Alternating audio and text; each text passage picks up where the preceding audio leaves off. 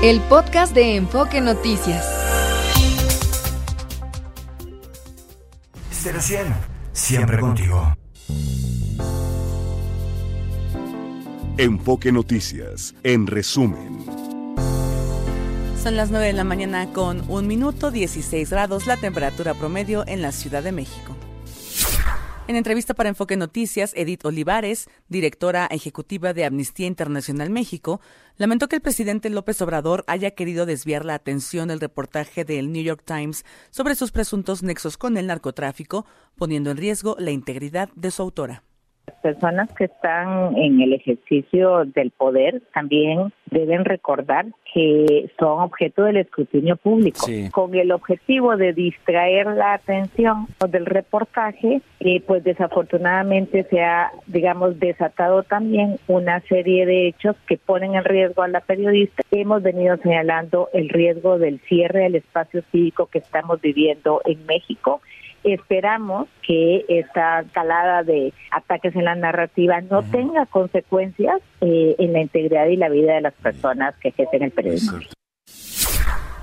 El gobierno federal informó que se alcanzó la meta de tener en operación en todo el país 2.750 nuevas sucursales del Banco del Bienestar.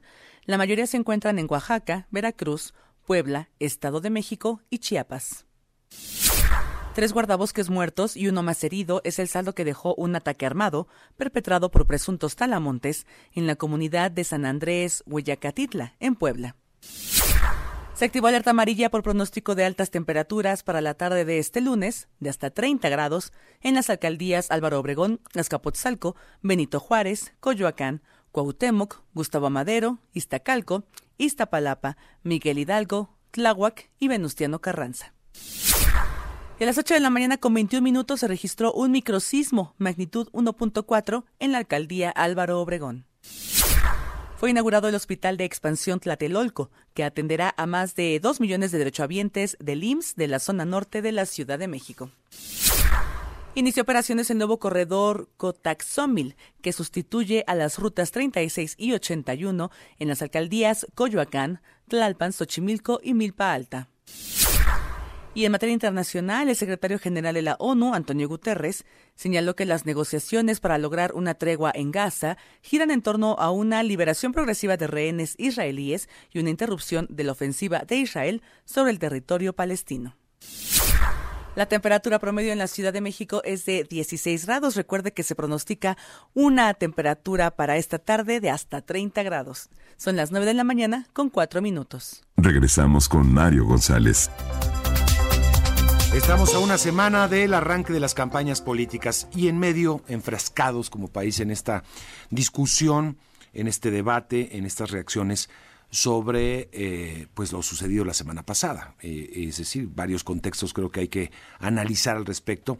El primer gran contexto es la campaña electoral en la que estamos vividos. En ese, en ese contexto, pues llegan estas informaciones eh, varias informaciones sobre los supuestos financiamientos ilícitos a la campaña del presidente López Obrador, del 2006, los primeros informes, ahora eh, en la campaña del 2018, el que presenta el New York Times, la reacción presidencial, eh, también eh, eh, que ha generado tanto, es decir, la publicación, el enojo y la publicación de los datos personales de la, de la periodista pues encargada del buró, de la que envía la carta para hacer una, una serie de preguntas periodísticas a la presidencia de la República, y todo lo que ha derivado, ya vimos el fin de semana una serie de filtraciones de, de, datos personales, de candidatos, de personas allegadas al presidente, de su propio hijo, José Ramón López Beltrán, y también hay que hablar y meter en todo esto, creo, me parece importante, ya lo, ya lo decía aquí la representante de Amnistía Internacional, el contexto de cinco años de una relación espinosa entre la prensa y el presidente López Obrador.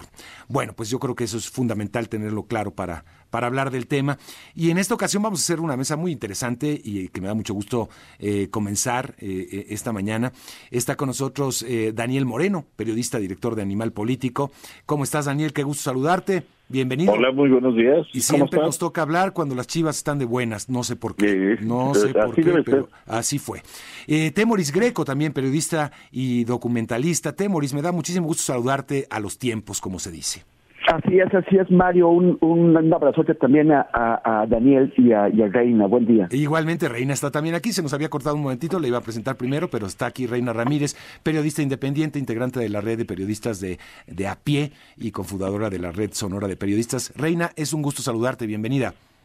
Buenos días a todos. Este, no sé si hay temores, Daniel.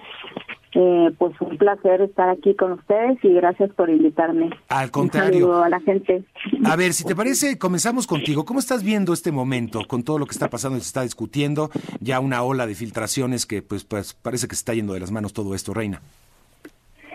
Pues sí, este, bueno, yo como lo veo, eh, pues primero que nada producto de lo que son las elecciones de este año que es el preludio de lo que ya es hacer el arranque del primero de marzo, que ya lo veníamos viendo desde hace rato, pero en este caso particular, pues eh, creo que se va a llevar a, a mucha gente entre entre las patas de los caballos, diríamos por allá por Sonora, eh, y entre esos los reporteros, o sea, ya hay una filtración de, de 263, dicen dicen en presidencia que son los periodistas los, los datos personales de periodistas exhibidos y ahora este teléfono. Y yo lo que reflexionaba sobre lo que hizo el presidente de, de no de exhibir un teléfono, sino de la respuesta que dio tan, tan, pues tan erróneamente eh, por estar enojado y, y que provocó todo lo que ya estamos viendo.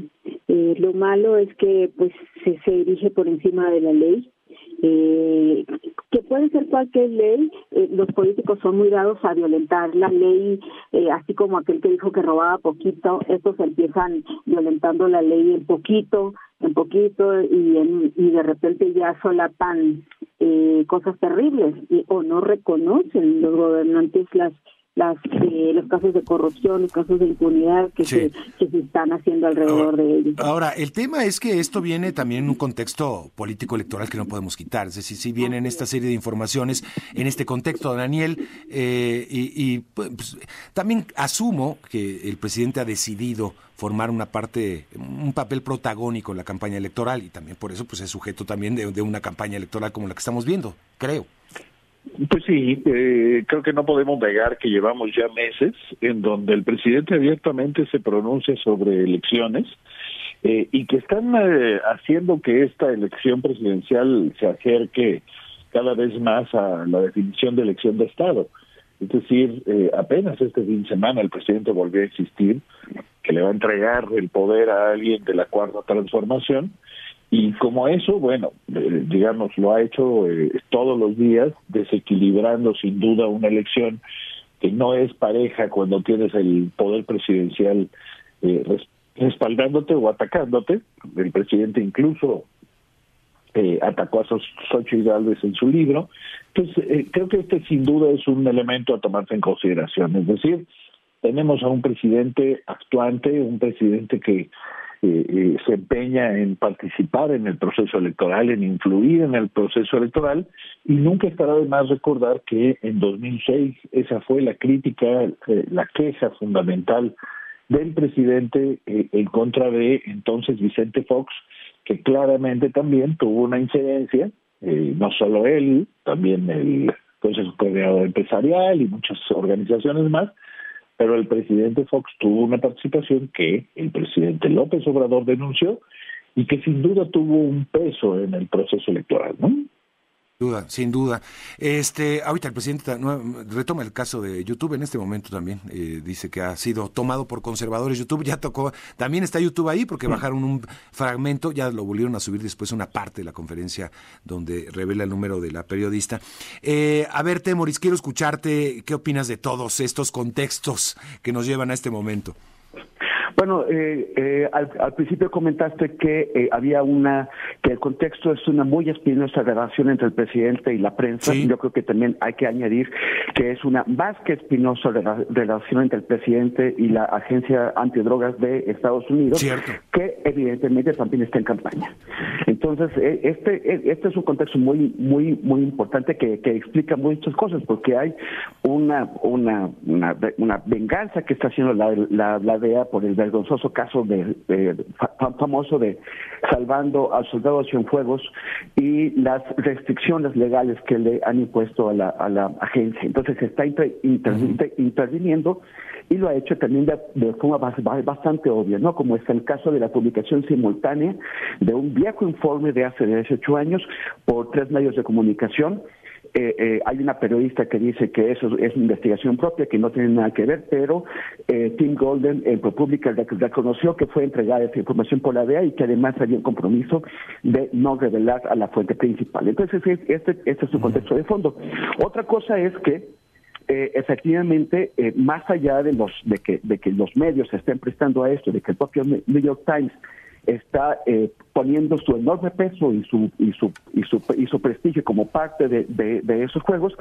Otra cosa es que el presidente se vaya a pues a una revancha personal revelando los datos de una de una periodista atacándola y no solamente, a, mí me parece todavía más, más, escandaloso, no tanto lo, del teléfono, que sí está muy mal, haber dado usted, pero que SPR, la eh, Agencia de, Medios Públicos del, del, Estado, haya difundido un video donde eh, pone, donde prácticamente está, está llamando a linchar a la reportera, poniendo su, su imagen, poniendo su rostro ahí, eh, el teléfono se puede cambiar, no, no, debería tener que hacerlo, pero el teléfono se puede cambiar, pero su imagen ya está ahí, en un contexto, en un país en donde la violencia contra la prensa es extendida, hay asesinatos, hay agresiones, hay, hay, hay todo tipo de, violencia. Artículo 19 eh, hace eh, un recuento de agresiones y tenemos al menos dos agresiones al día.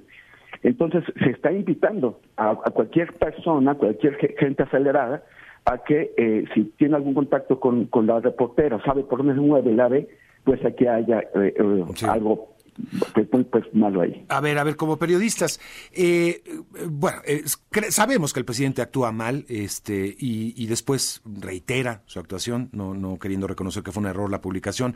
Ya después con la periodista de, de Univisión creo que se enfrasca en una discusión que lo lleva todavía a, a hacer más enredado el tema.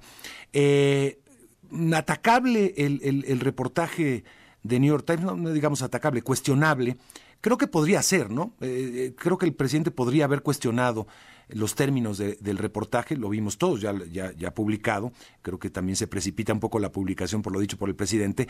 Eh, sí, coincido yo con, con es decir, creo que evidentemente hay una filtración de una fuente muy, muy identificable, o podría ser identificable de, lo que estamos viendo, pero hasta ahí el juego político hasta ahora, ¿no? Es decir, creo que eh, se, la reacción presidencial en la cual ha estado montado hasta ahora, lo que podemos ver, eh, es lo que ha estado errática y, que sí llega a ser preocupante, Reina. No sé cómo lo veas.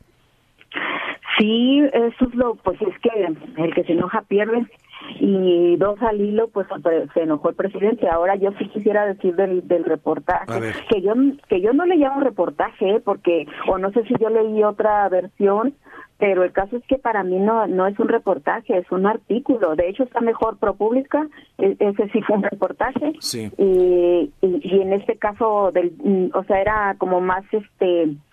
Eh, como que se lo pudo haber quitado de una manera más fácil el presidente, porque en realidad es un artículo, es uno, dicen que dicen que dijeron que, por ejemplo, lo más fuerte es de que dicen que tienen, que alguien dice que alguien tiene un video de los hijos del presidente recibiendo dinero. O sea, eh, el, el rigor del New York Times, pues eh, o sea, es una pena porque es de los referentes para el periodismo, no solo de Estados Unidos y a nivel, sino en México. ¿Cuánta gente no lo, eh, o del gente del gremio lo teníamos, o lo tenemos como referencia en muchas otras cosas? pero sí caen, yo creo que la, que la cuestión económica en que han caído los medios y la supervivencia eh, precaria, ah, pues mueve a los aunque a veces son por otros intereses, mueve a los grandes medios a, a, caer en este tipo de cosas tan, pues que son antiperiodísticas. Daniel, ¿tú lo consideras así, antiperiodístico o, qué opinas, digamos, de, también la forma, el mecanismo que se dio como para publicar enviando un cuestionario y todas estas partes? Claro, no, yo no tengo para nada la misma opinión. creo que es un ejercicio periodístico válido, eh, más allá de que eh, lo concreto es que pues, en, ambas publicaciones, me refiero a los dos grupos de publicaciones, eh, lo que queda claro es que pues no se encontró nada podemos cuestionar la pertinencia de publicar un reportaje así, pero de eso llamarlo antiperiodístico sí creo que hay una diferencia gigantesca. Tim Golden que ProPublica hicieron un trabajo de eh, reporteo y de investigación, lo cual por supuesto corresponde plenamente a las reglas del reportaje. Eh, eh, durante semanas y el producto que vimos es el producto de una serie de entrevistas y de trabajos, insisto. Creo que lo que podemos cuestionar es otras cosas. Bueno, pues el que la DEA sea fuente, eh, todos sabemos que tiene la DEA siempre tiene intereses importantes, pero pues también asumamos que todas las fuentes tienen intereses y que cuando te filtran algo es por alguna razón en particular, no, no es algo gratuito. Eh, creo que ellos hicieron, insisto, su trabajo y simplemente creo que las conclusiones de ambas notas es que la DEA usa las investigaciones eh, sobre eh, presuntos vínculos con el narcotráfico por intereses políticos. Eh, eso sí me queda más claro, es decir, me queda claro, por ejemplo, que en la nota del New York Times, básicamente lo central es que eh, la DEA no quiso hacer una investigación pues por la preocupación de que les implica investigar al presidente de México, que no es cualquier cosa. Entonces, no creo que sea el problema ese. Además, este, eh, eh, creo que estamos hablando pues de ProPublica, de New York Times, de, publicaciones que tienen criterios éticos importantes y que tienen este eh, un trabajo hecho durante muchos años, pues que no no debería de permitirnos irnos por la fácil de descalificar y llamarles este antiperiodismo o algo así. no. insisto, creo que ellos hicieron su trabajo, creo que las conclusiones eh, son eh, claras. Las conclusiones, básicamente, insisto, son que la DEA tiene una, eh, una resorte político en sus diferentes investigaciones, que las abre y que las cierra conforme básicamente se da la gana en términos políticos, más que por eh, las pruebas que tengan. Eso creo que está claramente documentado. Eh, por supuesto, podemos objetar como simples lectores pues, eh, y como periodistas que somos, bueno, eh, las conclusiones, la metodología, la cabeza misma. Todo eso lo podemos hacer, pero creo que del otro lado, es decir, del lado presidencial, hay una reacción fuera de toda proporción. Y creo que en ese sentido es eh, importante subrayarlo. El presidente insiste en asumirse como si fuera el representante de todo el país, ¿no? Es decir, me tocan a mí, tocan a México. Y no, perdón, pero, pero eso no es cierto.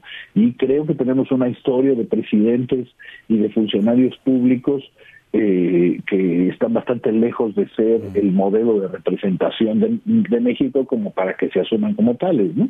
Entonces, eh, eh, creo, insisto, que la reacción es desproporcionada y que las notas eh, son notas pues, dentro de la lógica y de los intereses y de los procesos de la prensa estadounidense. ¿no? Sí, ahora, coincide en también la campaña que se ha desatado a partir de las primeras publicaciones con la campaña que ha aprovechado la oposición en México para, ah, pues sí, eh, orquestar una campaña muy bien hecha, de, de con incluso hashtag que, que permean directamente en el proceso electoral, ¿no? Y, y, que los y que han estado ahí, que han estado molestando mucho, obviamente, al presidente López Obrador, porque se parte, Temoris, en mi punto de vista, de una, de un, digamos, de un concepto que es muy fácilmente creíble en un país que ha estado permeado por el narcotráfico. Lo dice en el New York Times en, en uno de los párrafos dice, el Estado mexicano, así en general, el Estado mexicano ha sido infiltrado por los cárteles de la droga desde hace mucho tiempo. Es una afirmación, desde los niveles más bajos hasta las altas esferas del gobierno. Sobornan a la policía, manipulan alcaldes, reclutan altos funcionarios y dominan amplias zonas del país. Con eso, si lo tenemos como dado como verdad, que me parece que lo es, pues es muy fácil creer que una campaña del presidente López Obrador haya, vaya, e, es la, luego este tipo de informaciones eh, se atan en una en una verdad, ¿no? En una en una en una verdad como que este dogmática, Temoris. Sí, yo creo que ese párrafo, ese sexto párrafo, eh, eh, a mí me parece que es uno de los de los de los de los clave. Acude a una especie de conocimiento público, de conocimiento común, de conocimiento de la calle, para tratar de, de, de, darle un sentido general a lo que está afirmando sin pruebas. O sea, es, es, es, decir, como no hay, no, no, hay, no hay evidencias, pero miren, todo el mundo sabe que México es así, entonces por lo, por lo tanto lo que estamos tratando seguramente es verdad. Y, o sea, ya es, es, una diferencia y me parece que es bastante bajo también, sobre todo pensando en el, en el medio del que estamos hablando. Ahora, el, el tema es que mientras nos estamos dando aquí con estas cosas, mientras, eh, por ejemplo, la oposición aprovecha esto para tratar de hacer pensar que sí, efectivamente tenemos un narco presidente y que está todo en manos del crimen organizado, todo esto que estamos ya discutiendo es aprovechado para lastimar al país. O sea, el, el, Estados Unidos del Nuevo México es el, tema de discusión, el tema de, de, munición política, de estarse aventando tiros de un lado para, el otro, y siempre bajo la idea de que tienen a un, a, eh, un vecino incontrolable que, que, que le hace daño a Estados Unidos y que por lo tanto hay que ya, o sea, esas propuestas son abiertas, hay que invadir, hay que intervenir, hay que mandar comandos, hay que, hay que bombardear. Eh, el mismo expresidente Donald Trump, que está pues ahora posiblemente en vías de, regresar, eh, en algún momento discutió con seriedad la posibilidad de lanzar ataques aéreos contra laboratorios o contra eh, grupos armados. Entonces, es, e, ese es también el problema, o sea, ¿qué tanta responsabilidad hay en actores políticos que escogen darle eh, credibilidad a, a, ese tipo de argumentaciones que no, que no han sido sustentadas, a pesar de que eso afecta, o sea, e, eso puede tener consecuencias y seguramente tendrá consecuencias para México. Los demócratas la única forma que encuentran de contener estas andanadas de los republicanos es darles por, es, darles por su lado, y no es decir que no es cierto, sino es es tratar de, de, ser vistos como gente que sí se está tomando en serio esto que dicen los republicanos y que va a actuar al respecto. Ahora, lo que hemos visto hasta, digo, hasta hace no, hasta hace no mucho tiempo, pero era básicamente una tesis de que el periodismo se, se cuestionaba a sí mismo, se purificaba a sí mismo. Eh, lo que estamos viendo ahora es una tendencia de gobernantes, eh, Reina y Daniel, eh, que deciden enfrentar eh, con sus herramientas, con sus armas políticas a la prensa. No solamente es el presidente López Obrador, lo tenemos en toda la región y más allá de la región, desde Donald Trump hasta Bolsonaro, hasta Bukele. Bueno, todos deciden eh, enfrentarse a, lo que es la prensa y este y, se está haciendo un ambiente eh, prácticamente una tendencia, una nueva forma de poner paradigmas, ¿no? Sí, bueno, eh, yo nada más para precisar algo de lo anterior, yo no meto en el mismo costal a ProPublica y al New York Times. ProPublica hizo un reportaje, eh, el New York Times hizo un artículo, una nota, eh, donde hace, donde justo lo que dice Temo les da a un algo que todos sabemos que de alguna manera intuimos que es verdad. Y de hecho yo le preguntaba al presidente, oiga, el, el dinero del narco ha estado en las campañas desde hace tiempo. Y él me dice que sí, Sí, pero no con nosotros, Entonces, bueno, ya faltó que explicara por qué no está con, Morena o con otros partidos afines a él desde desde siempre, ¿no? Como ha estado en otros. De hecho, en Pública menciona Tim Golden que, que incluso adhieron a la campaña de Calderón, pero eso no se bueno, eso no, no, no, no salió mucho a la luz. De, o sea, allí hay un reportaje. Y cuando yo digo que es anti, anti periodístico, es justo eso. O sea, los medios se han convertido en un negocio que, que atienden a sus intereses personales o, económicos y, y, caemos en este tipo de cosas que estamos viendo ahora. Ahora que cuando hablas de, de esto que de que están enfrentando la prensa así. Yo mencionaba que el presidente ha puesto un, ejemplo muy grave y, a todos los alcaldes y gobernantes del país en el caso de México, por ejemplo en Sonora, el otro día discutíamos eso, Sonora, Baja California, Baja California Sur, Yucatán, este, Puebla con, con Barbosa, entonces cáncer, eh, y Yucatán, o sea, otros eh, estados donde han replicado el ejemplo del presidente de enfrentar, de, de ofender, de agredir, de reprimir. y de bloquear a los periodistas. Entonces, eh, eso es algo, eh, de, ya se lo hemos comentado al presidente en diferentes, diferentes reporteros y en diferentes ocasiones, pero él no lo, no lo atiende, él lo, lo minimiza. Entonces, esto sí es demasiado preocupante porque como pues ya sabemos nosotros las cifras de, periodistas muertos que hay en México y cómo el poder ha, desde siempre lo ha, ha reprimido a los periodistas. Pues, entonces ahí es donde está la situación grave, de cómo lo está haciendo él. Y ahora también yo pensaba en la cuestión de que de alguna manera el presidente ha afectado los intereses de Estados Unidos, aunque por un lado les los enfrente y, por otro lado les apoya con lo de la migración, a detener la migración, pero sí les ha dicho que que respeten la soberanía y lo que ha hecho con la DEA y todo eso, de alguna manera también con ese tipo de reportajes pienso yo que de alguna manera piensan influir en las eh, o reducir el impacto de la injerencia del presidente en, las elecciones de Estados Unidos. Claro, no, lo que dices, eh, sí, digo, también habría que ver ese contexto que ya lo mencionabas desde un principio, Daniel, en el sentido de que esto viene de una política persistente del presidente de publicar datos, no es la primera vez que, ni, ni siquiera la filtración de los datos de los que asisten a las mañaneras, eh, tenemos datos incluso de contratos, de, de, situaciones que pertenecen a la escuela, a, a la esfera muy, muy de gobierno, muy de la Secretaría de Hacienda, publicando contratos y, hasta pago de impuestos de periodistas eh, importantes de este país, que eh, pues eh, y, y así ha sido y no ha pasado absolutamente nada. Daniel. Sí, no, no ha pasado nada porque quizá una de las cosas que habrá que siempre subrayar es que la violación a la ley se da y no tiene consecuencias y esto es uno de los temas graves. Yo coincido, por ejemplo, eh, decía Temoris hace rato, y creo que tiene razón, pues, no, no trata de sobredimensionar lo del teléfono. En efecto, hay otros temas de, involucrados en esta discusión que pueden ser tan o más graves eh, eh, que difundir un número de teléfono. Lo que sí hay que subrayar en este caso simplemente es que es algo fuera de la ley puede ser chiquito, mediano, grande, de eso ya depende de cada uno de nosotros, cómo lo aprecie, pero lo cierto, lo concreto es que es una violación a la ley.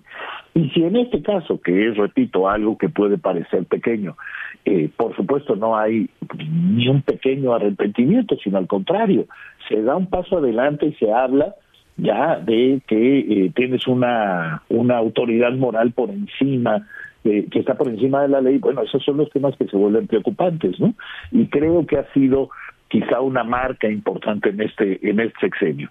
Si nosotros revisamos, ya no me refiero al caso, por supuesto, del teléfono, sino a casos mucho más graves como eh, eh, se violó la ley en la construcción del tren Maya o de Dos Bocas, este se viola cotidianamente la ley cuando este eh, se usa presupuesto para lo que no fue aprobado por el Congreso, o sea, podríamos contar decenas de casos. Eh, eh, y, claro, recordar que en el pasado no es que estuviéramos particularmente mejor, pero eh, lo cierto es que en este caso, en este sexenio ha habido quizá mayor recurrencia de este tipo de, de decisiones que están contrarias a la ley, bueno, eh, eh, yo creo que es importante denunciarlo permanentemente porque eh, violar una ley chiquita, para ponerlo de alguna forma, pues abre una puerta francamente peligrosa. ¿Qué pasa si mañana el presidente asume que, no sé, tiene, tiene él la suficiente autoridad moral como para hacer algo que implique decisiones autoritarias mucho más gruesas y mucho más graves, eh, que implique, no sé, libertad de personas o lo que sea, porque el presidente escala los conflictos hasta llegar a este tipo de, de, eh, eh, conclusiones, ¿no? Entonces, sí me parece francamente preocupante que este sea un sexenio en donde la violación de la ley sea algo, por desgracia, regular, ¿no? Sí, sí, sí. No, no, y, viceversa. Es decir, vaya, el, presidente creo que ha tenido, sí, en su punto de vista, elementos como para denunciar calumnias. Creo que hay marcos legales también como que pudo haberse conducido la presidencia, asumiendo que bueno, el presidente lo dice, ¿no? Yo soy un ciudadano que se puede defender como cualquier otro. Pues no, eh, desafortunadamente no es así para él, porque eh, sus funciones están limitadas por la Constitución. Ese, es uno de los conceptos fundamentales y me parece que en ese sentido, por lo menos en este caso particular que nos, que nos compete de la difusión de datos personales, pues vaya que hay un marco legal bastante restrictivo para que el gobierno, quien sea, publique datos de, de, las personas, de los ciudadanos. A ver, este, una ronda de, de, de reflexiones finales, Temoris. Bueno, a, mí, me parece que la que la prensa en México eh, no no ha estado eh, a, nivel de lo, de lo que exige un gobierno una situación como la que estamos viviendo eh, y que y que, y que se, ha, convertido de, la, de la misma forma en que, el, en que el presidente ha escogido tener a la prensa como rival como como sparring la prensa le ha entrado alegremente. Y, y, y, además para mutuo beneficio yo no no no, sé si si el, ya de otra forma habría tenido tanta presencia en este país o el Universal o Carlos López de Mola si el presidente no los mencionara todos los días en un foro con el impacto que tiene que, que tiene eso pero pero sobre todo yo espero que se que se exija eh, eh, por ejemplo eh, a las personas que están siendo candidatas ahora a la, presidencia que establezcan una, una una, posición al respecto por ejemplo de la protección de datos. Este este caso que que, me, mencionaba Daniel que es muy grave no el de a mí Carlos Loret de Mola no es una persona que como periodista me inspire el menor respeto, no, no creo en él, pero es un ciudadano que le confió al gobierno, al Estado sus datos y eh, que, que, lo, que lo, el, presidente lo, lo exhiba, pues es un abuso de poder, no es una réplica, no es una contrarréplica que una, una, una réplica que hace el presidente, es un abuso que se comete desde el poder contra un ciudadano. Entonces, eso, e, eso no, no podemos tener otros, eh, otros sexenios. Y yo veo eh, eh, a, las, a, las candidatas en un talante distinto al, al de López Obrador, al menos en este aspecto, y espero que sí tengamos eh, mejores condiciones eh, de, o sea, para, para que no haya esas exhibiciones públicas. Bien, pues te agradezco mucho, Temoris. Como siempre, es un gusto saludarte. Es un, es un gusto asumir. Gracias, Temoris Greco, aquí. Y a ver, eh, Reina Ramírez, ¿qué nos dices? Sí. Bueno, yo que eh, lo último sí, el que esto que para continuar un poquito con lo que dice Temoris, lo que se afecta no sé, creo que también lo lo que se trata es el país y dejamos al a la gente, al ciudadano o a la sociedad sin una sin una los medios, me refiero a los medios, sin una oportunidad de, de, enterarse bien, porque hemos caído en una cuestión de polarización y sí el presidente ha polarizado, siempre ha sido polarizante él desde que empezó a su campaña, eh, pero ya ha caído, ya siendo presidente ha continuado con esa tarea y ahora eh, deja como en, estado de indefensión a la sociedad, más ahora que, que dice que un gobernante puede violar la ley, pues caemos en lo que ha afectado toda la vida de este país, que es la impunidad. Y si la ley se viola en lo más mínimo, pues eh, es, muy difícil pensar que se va a violar en lo más grande. Entonces ahora que llama él eh, que ha reaccionado tan mal con eso de que ojo por ojo, diente por diente, calumnia por calumnia, error por error, y pues caemos también en la, o chiste por chiste, que también ya andan haciendo mm. chistes de la filtración de los teléfonos, eh, se cae en esa, se vuelve a donar a esta situación de crispación en vez de que pues en vez de que tratemos de hacer algo para que la, la sociedad y los ciudadanos puedan tener un panorama más este, pues menos tan polarizado frente a, a lo que viene, que serán las elecciones o, contra lo que estamos viviendo ahora. Y sí, nuestro papel pues ha sido un poco, eh, o sea, se está peleando con los grandes medios y los grandes medios están eh, no abonan tampoco porque están muy polarizados o sea el que no ataca realmente muchos de ellos trabajan para atacar y, y se ha creado la otra parte eh, como está el caso de este de SPR que se han creado para la defensa. Entonces ni uno ni otro están sirviendo a la sociedad, que es lo que deberían de hacer. Bien, pues Reina, te agradezco mucho también. Gracias por estar con nosotros, Reina Ramírez, eh, periodista independiente. Y eh, Daniel Moreno, ¿con qué cerramos? Híjole, fíjate que cerramos con, de mi lado por lo menos, con la preocupación de la violación a la ley que decíamos hace un momento. Eh, yo también creo que eh, si hiciéramos una evaluación, y lo, repito con frecuencia, si hiciéramos una evaluación de, de la calidad del periodismo en este sexenio, tendríamos que quedarnos con eh, pues con la queja eh, y con la autocrítica en el caso nuestro de que nos ha faltado de que eh, quizá ha sido un periodismo que ha caído demasiado en la polarización que está en el mismo país que eh, con frecuencia olvida criterios básicos de rigor y de ética en aras de subirse al ring, eh, pero eh, siempre habrá que recordar que del otro lado hay un presidente primero que tiene todo el poder, todos los recursos y que eh, viola la ley eh, eh, todos los días y que eso es muy destacable.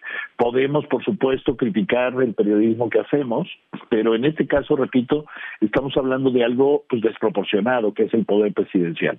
Entonces, coincidiendo en ese sentido con Temoris, creo que es importante subrayarlo y que más allá de lo que opinemos del periodista A, B o C, eh, critiquemos cuando hay una abierta violación a la ley por parte del, presidente, porque eh, sí me parece muy importante recordarlo para todos. Él es el primero que tiene que cumplir con la ley, el primero.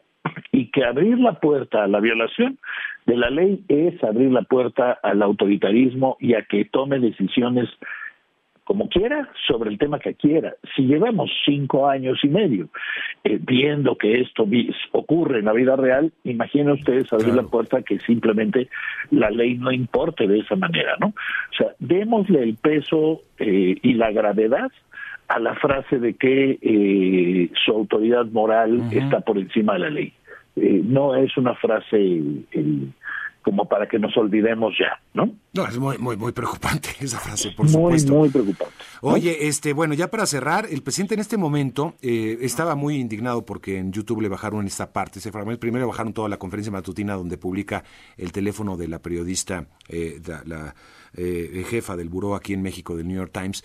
Y bueno, ya habló un poco de, pues la censura de una actitud autoritaria de, esta plataforma, en la cual el presidente es una estrella, ¿eh? es de las principales figuras latinoamericanas seguidas ahí en YouTube.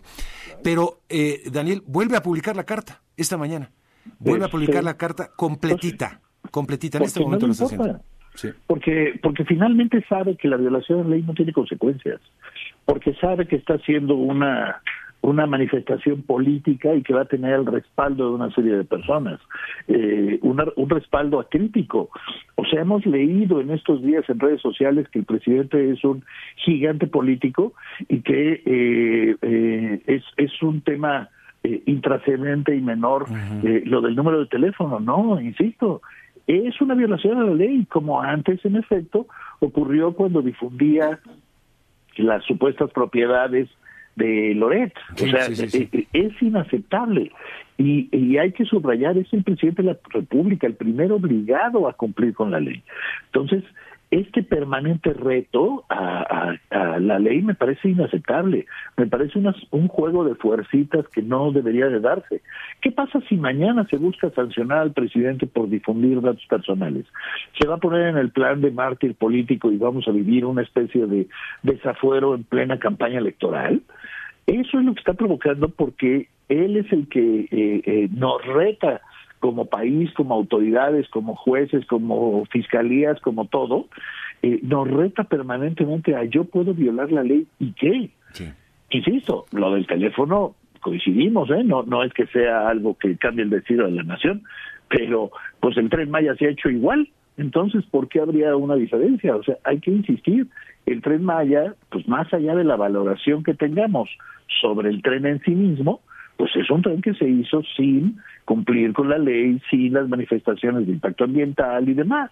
Bueno, ¿por qué permitimos como país que un presidente de la República, un, funcionario público, viole la ley mm. regularmente y no tenga absolutamente ninguna consecuencia?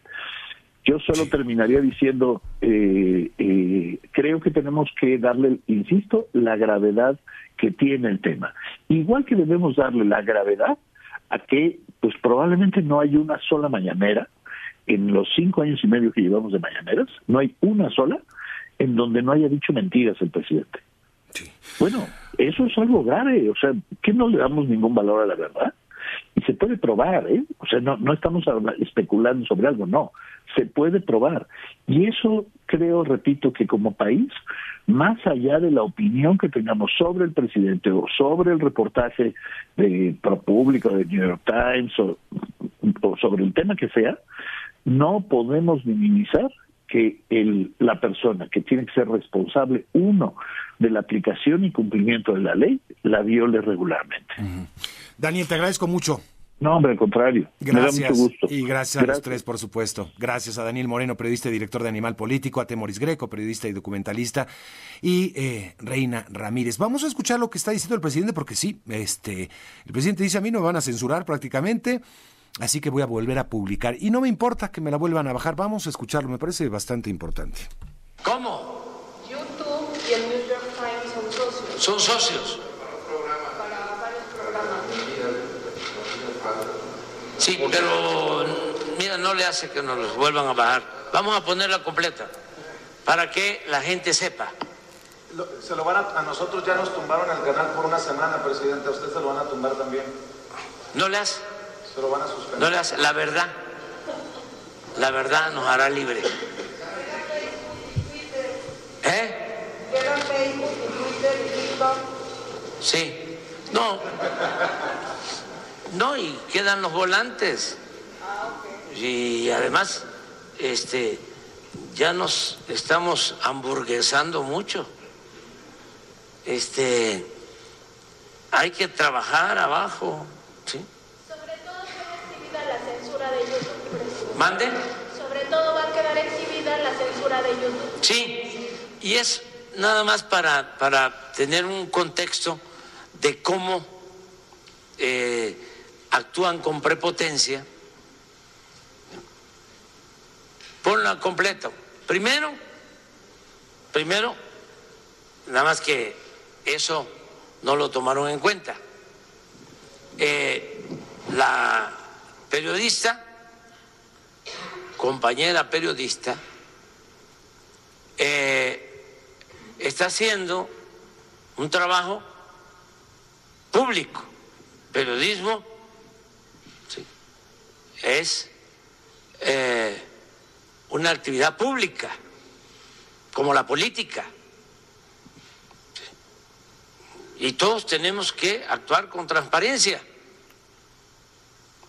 La regla de oro de la democracia es la transparencia. O una de las reglas de oro de la democracia es la transparencia. Entonces, ella sabía que le estaba pidiendo información al coordinador de comunicación social de la presidencia.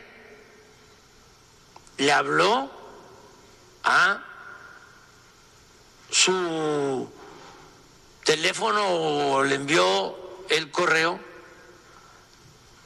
a institucional, pues me la mandó al correo institucional de. Es una carta institucional, se la mandó al a tu correo institucional. Bueno, su teléfono también es institucional, es público. Eso luego nos enteramos. Porque ya ven cuánta gente está pendiente y ayudando, ¿no? En el proceso de transformación.